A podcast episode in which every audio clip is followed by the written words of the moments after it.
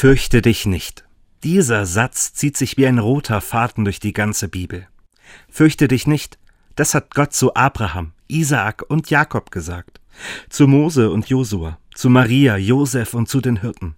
Und selbst am Ende in der Offenbarung des Johannes, da sagt Gott, fürchte dich nicht.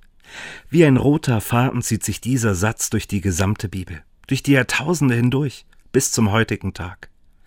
Fürchte dich nicht, sagt Gott. Aber warum fällt es mir nur so schwer, diesen Worten zu vertrauen?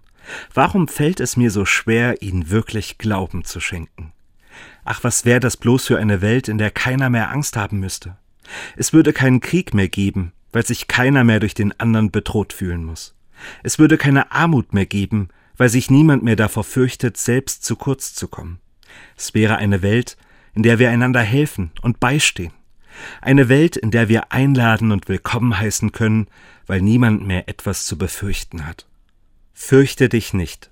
Das ist das, was Gott immer wieder sagt, was er immer wieder wiederholt, durch die Jahrtausende hindurch bis zum heutigen Tag.